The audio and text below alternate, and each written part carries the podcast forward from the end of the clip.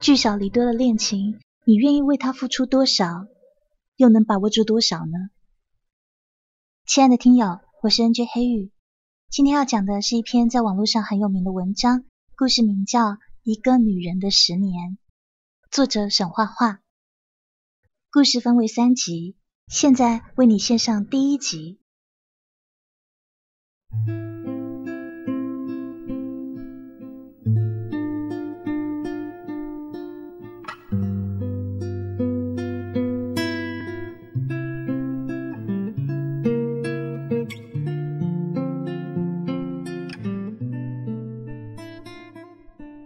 不是一个天生的叙述胚子，和我接触过的编辑都说我纹路太乱。事实上，我就是一个头脑简单的动物。而我想叙述的这十年，像一盆长坏了的盆景，枝繁叶茂，让人头疼。到最后，我选择从头说起，这样可以避免叙述过程中我漏掉了什么。这残酷的十年，这疯狂的十年，没有什么容许忽略。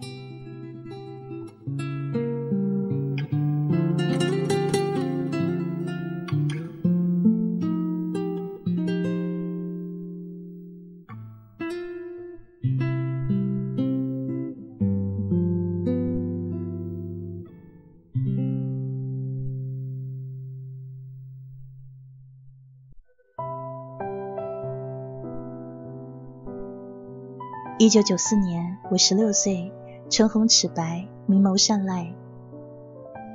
李小军也十六岁，单眼皮，高鼻梁，细长手指，薄凉唇。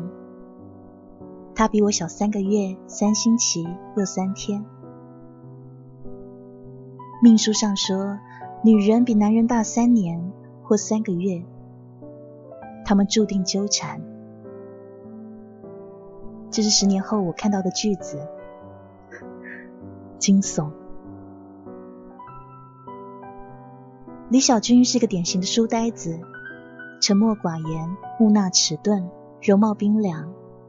之后我没再见到过一个男人的容貌可以直接用冰凉来形容。他是我的同桌，我的课桌靠墙，贴着窗户。每回下课，我都得等李小军离开座位才能出去。他个子大，我从他身后过去，总不免蹭到他，这是我的难言之隐。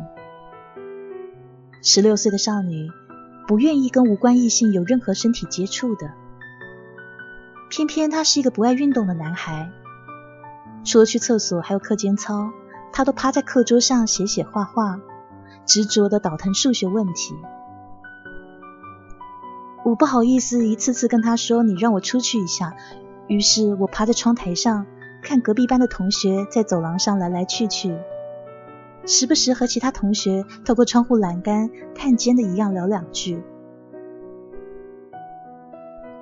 因为是同桌，几乎所有的活动都是我和李小军一组，这让十六岁的我极其愤怒。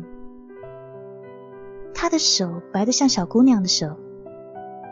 劳动课根本不能当男孩使。打扫卫生的时候，往往是我扫了六组地，他才扫了两组。那个时候我就发誓，一定要老师给我调整座位。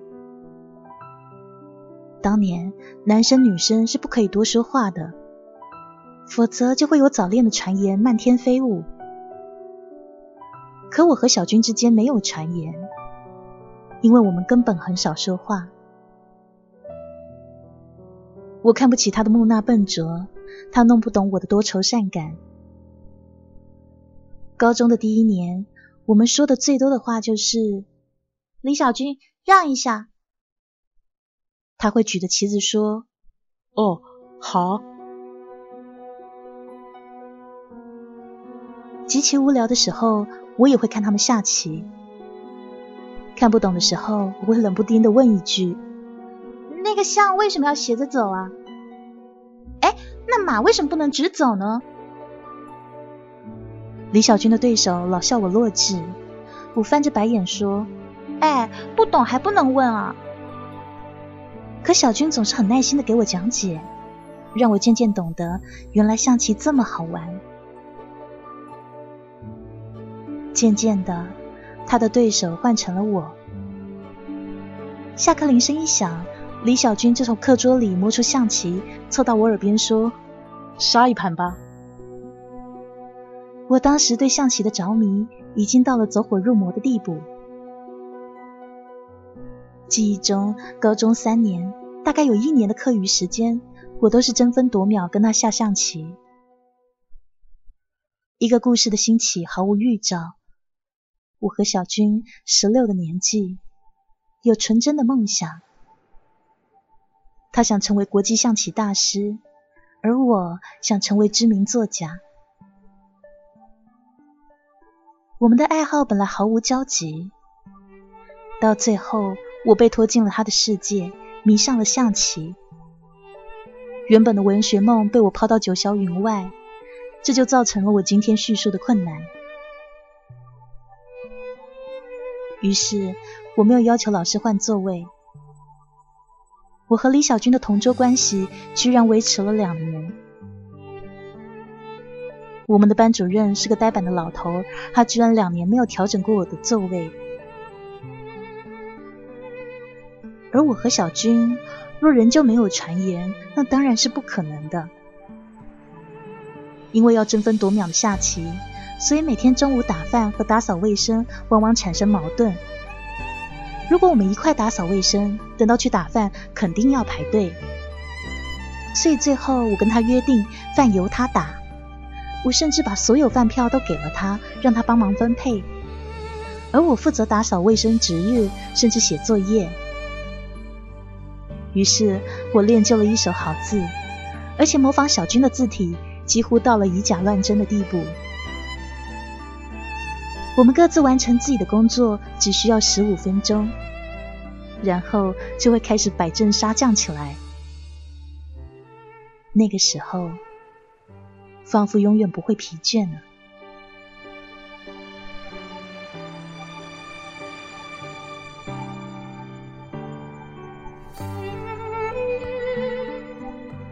故事开始时，往往没有预料到走向。就像我和李小军，纯粹的棋友关系，却也被传成了情侣。谁让李小军端着我的饭盒呢？谁让我们的作业错误都一样呢？谁让我们头碰着头一待就是一中午呢？我和李小军被老师叫到办公室的时候，我还不以为然，我就盯着脚尖听老师语重心长，听着小军脸红脖子粗的跟他争辩，头晕目眩，感觉周围的一切都在旋转，有飘的感觉，直到老师挥挥手让我们走。我和小军走出教导处，悄无声息的经过长长的走廊，步伐安稳，心情透明。在拐角处，他笑出声来：“这太好笑了，这算桃色新闻啊！”十七岁的他逆光，脸上绒毛毕现。我离他只有一米的距离，微仰着头看向他。他也看着我，笑着笑着，表情开始僵硬。我的心通通的跳。中午极静的楼梯上，他一步跨下来，轻轻捏着我的手指说：“你真好看，我就是喜欢你。”我小鹿一样跑开。那年。那天，那阳光，定格在我生命里。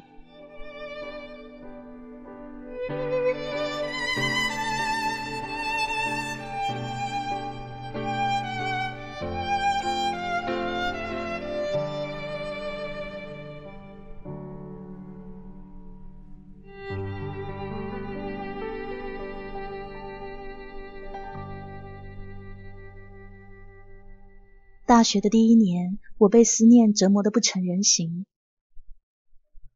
我爱的那个人在遥远的广州，我们之间隔着十四小时的车程，来回两百八十二块的车票。我和李小军约定两个月要见一次面。周五晚上我从武汉出发，周六早上到广州，然后周日晚上回校，周一早上赶到学校上课。下一次见面，小军会从广州过来，然后回去。这样的来回，我们在两年里跑了近十趟。到了最后。我们两个都可以安稳的在拥挤肮脏的车厢里呼呼大睡了。去年在电影院看周瑜的火车，看着看着就嚎啕大哭起来。身边的人惊奇的看向我，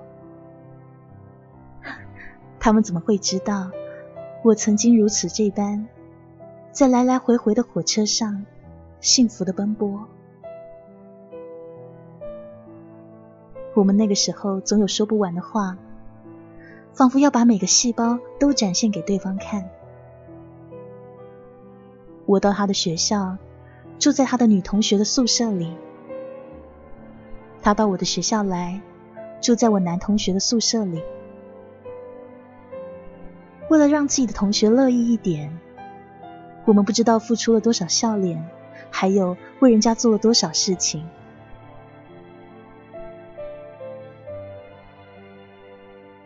一九九八年的暑假，我和李小军都决定不回家，两个人做家教挣钱，以换得更多的相聚。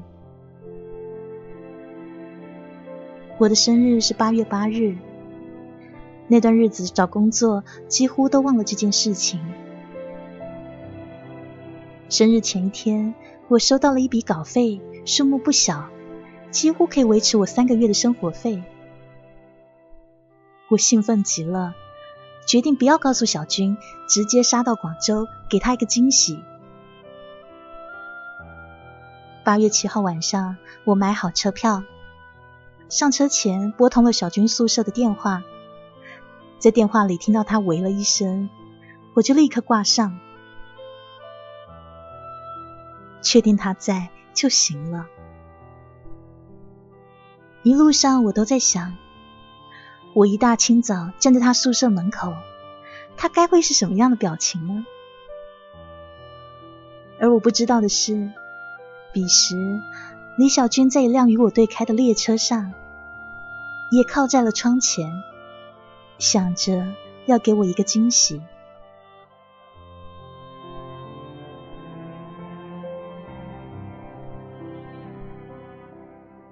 我不知道我们擦身的那一刹那是在哪一段路程上，但若那一天你看到有两个年轻的身影靠在车窗边，托着腮幸福的笑，那就是十九岁的李小军和大他三个月的女朋友沈瑶。这是我们的第二次擦身而过。我到达小军的宿舍时。被告知他去找我了，我瘫坐在地上欲哭无泪。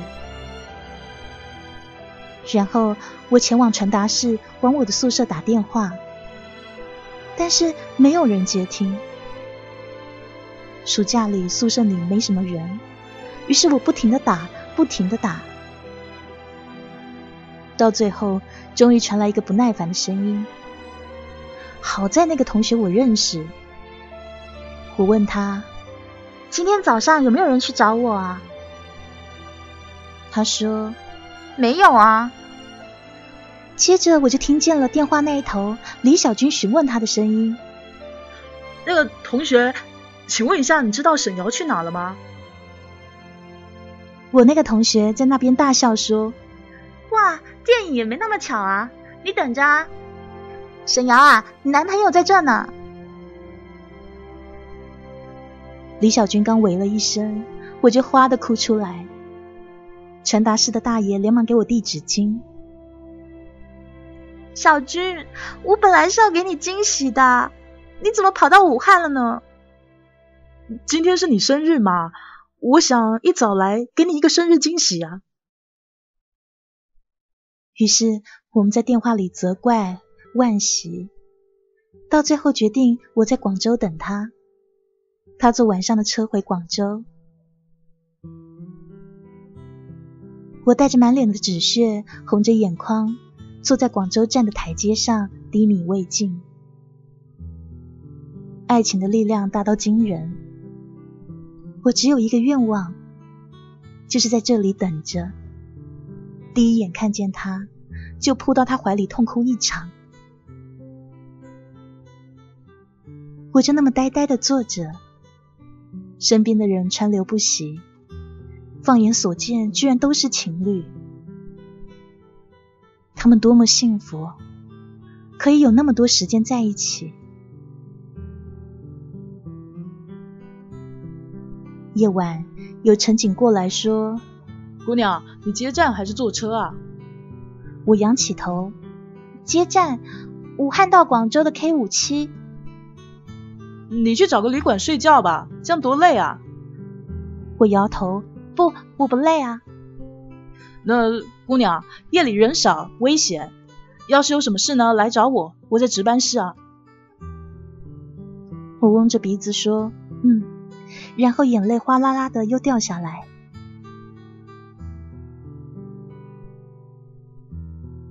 我站在出站口旁边的大石墩上，穿着火红的裙子，白色的上衣。我在人群里找我的小军。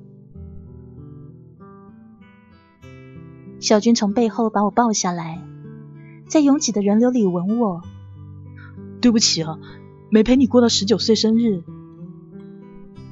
我哭得不行，手脚都要发麻，委屈屈的泪水似乎永远停不下来。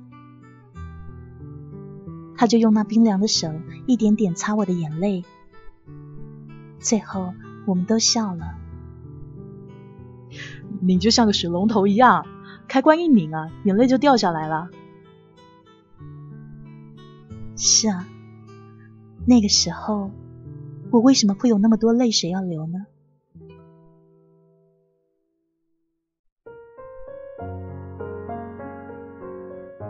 其实叙述到这里的时候，我依旧找不到我们分开的理由。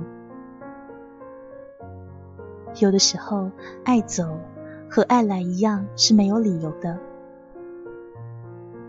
事实上，我们分开了。大三那年，我们分手了。你不要以为我是为了故事剧情在瞎掰。试问谁舍得？谁有勇气将自己用生命去爱的岁月当故事一样讲的跌宕起伏？讲到这里，我想哭来着，但是已经没了泪水。我说过了，没了温柔体谅的爱情，就好比六十岁老女人干瘪的身体，再用力也哺育不了孩子了。我的眼泪早在一九九九年的秋天流干了。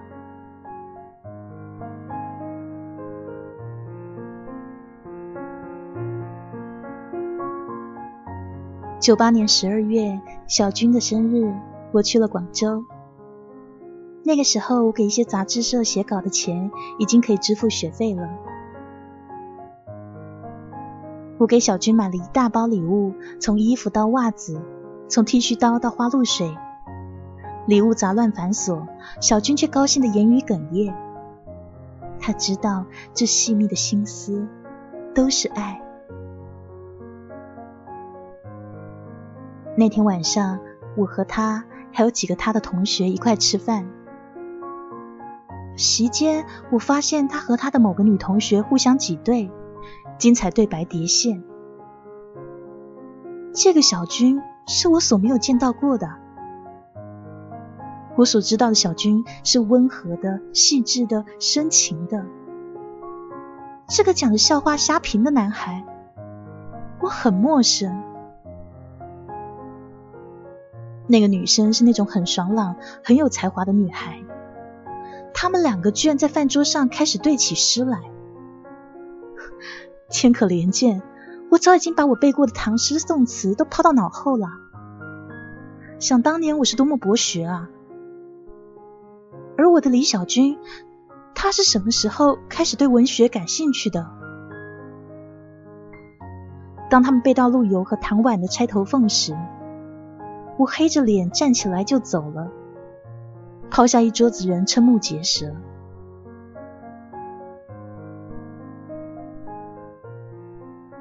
其实有一些东西是我忽略掉的。我爱李小军，爱到骨髓里。我再不看其他异性一眼，也不允许他看别人一眼。我说：“小军，你是我的世界，我只有你，没有别的。不许你离开我，除非我死。”我偏执多疑，任性，占有欲望强烈。我经常在半夜给他打电话，只要他的同学说他不在，我就一整夜睡不着。第二天就会揪着他问个不休。离开饭局的那天晚上，我一个人跑到广州站去等车，依然坐在那高高的台阶边，头靠着栏杆。我想把这四年理出个头绪来。我为了李小军丢失了自己，我分分离离的要，他分分离离的给，要到最后，我发现他给的不是全部，而我以为这是全部。我敏感而忧郁，歇斯底里，在骨子深处某个地方潜藏。十二月的广州，白天骄阳似火，夜里凉得刺疼。我昏昏沉沉，在广州站睡去。半夜里，我被人抱起来，惊醒，于是一个巴掌摔过去，却发现那个人是小军。他就那么抱着我，任由我拳打脚踢，口无遮拦的骂他。我在他白皙的手腕上咬出了一排排牙印，可他就是不出声，抱着我走得飞快。他将我径直抱进流花站边的一个宾馆的房间，扔在了床上。转过头去，却是一声闷闷的哭声。长长的寂静无声，让我觉得胸闷。我扑过去，伏在他的背上，喃喃地说：“小军，我爱你。”他缓缓地转过身来，拥抱我，亲吻我的眼睛，我苍白的脸，还有嘴唇。然后他要我，这是我们的第一次。我们曾约定过要把这一天留到婚礼那一天，然而我们没有，一切自然而然。我们声色、站立、恐惧、兴奋、疯狂。一个晚上，我们一次又一次流着血，流着泪。流着汗，天亮的时候，小军牵着我的手，从宾馆服务员身边悄悄溜下楼。我们偷走了那条床单，那上面有我处子的纯净血红。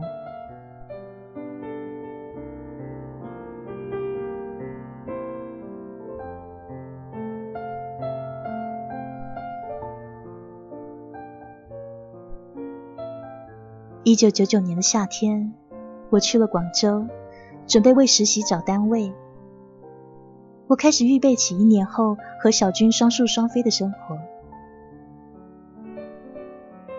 自那一夜以后，我们俩没有再越雷池一步。我们还可笑的约定要把第二次留到我们的新婚之夜。在说这话的时候，我们的脸上有神圣的表情，当时是真的。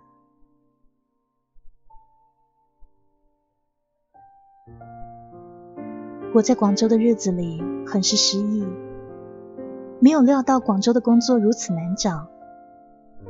短工一般都要会粤语，可我不会，我只会流利的普通话，还有恶狠狠的武汉话，就是不会粤语。我成天待在小军给我租的小房子里发呆，那时的他已经一口标准的广州话了。他接电话的时候。我就在旁边傻乎乎的看着他，就像听鸟语般。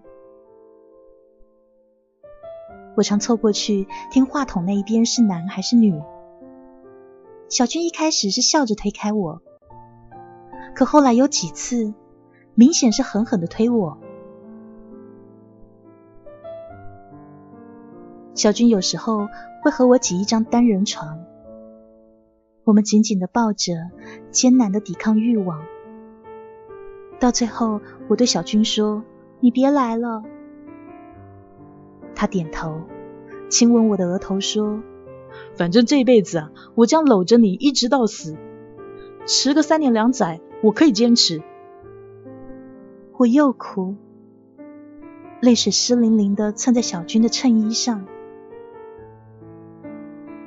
在广州的日子，是我们这十年最甜蜜的日子。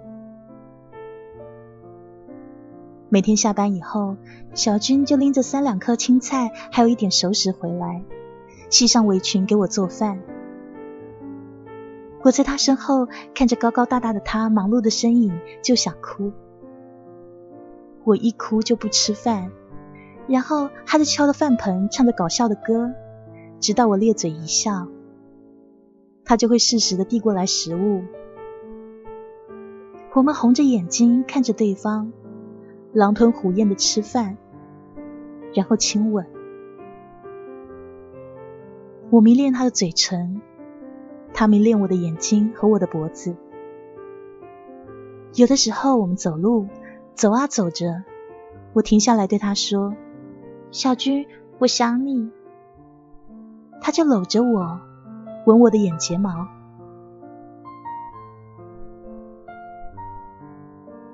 可裂缝。也在这个期间出现。我一直没有找到工作，空有抱负和自以为是的才华，却没有施展的地方。眼看着我在广州待了快一个月了，我是一个很自负的女人，受不了这种悠闲，受不了这种没着没落的感觉。小军对我说：“没事，他可以养活我。”他在摩托罗拉实习，而且人缘不好，常有同事邀他聚会。每一次聚会，他都问我：“瑶，一块去好不好？”我低头不语。我不愿意去看着人家衣香鬓影，而我灰头土脸。我不光自负，我还自尊。于是小军渐渐不再征求我的意见了。只是给我的呼机留言，告诉我晚上有聚会。有好几次，小军都很晚才回来，浑身都是酒气，躺在我身边呼呼而睡。他不知道我根本就没有睡着。那一天，他又是半夜一点回来，我闷闷的躺着。他轻手轻脚的开门，拿睡衣，冲凉。我翻身拿他换下来的衬衣，居然闻到了一阵香水味。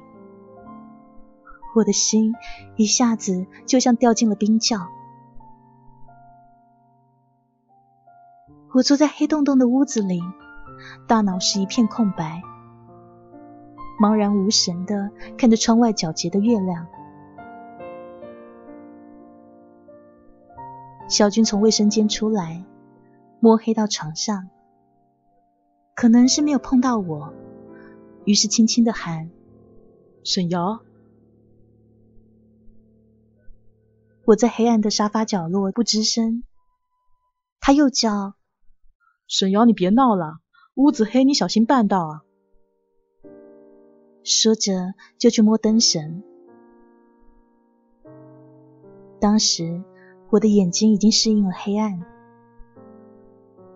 隐约中我看见他的身影在移动，于是我就站起来跑过去，狠狠的推了他一下。他没有站稳，摔倒在地上。他以为我在和他开玩笑呢，笑着爬起来拉亮了灯。看见我蓬头垢面的样子，站在屋子中间，泪水密密的往外涌。他呆呆的看着我说：“你怎么了，沈瑶？”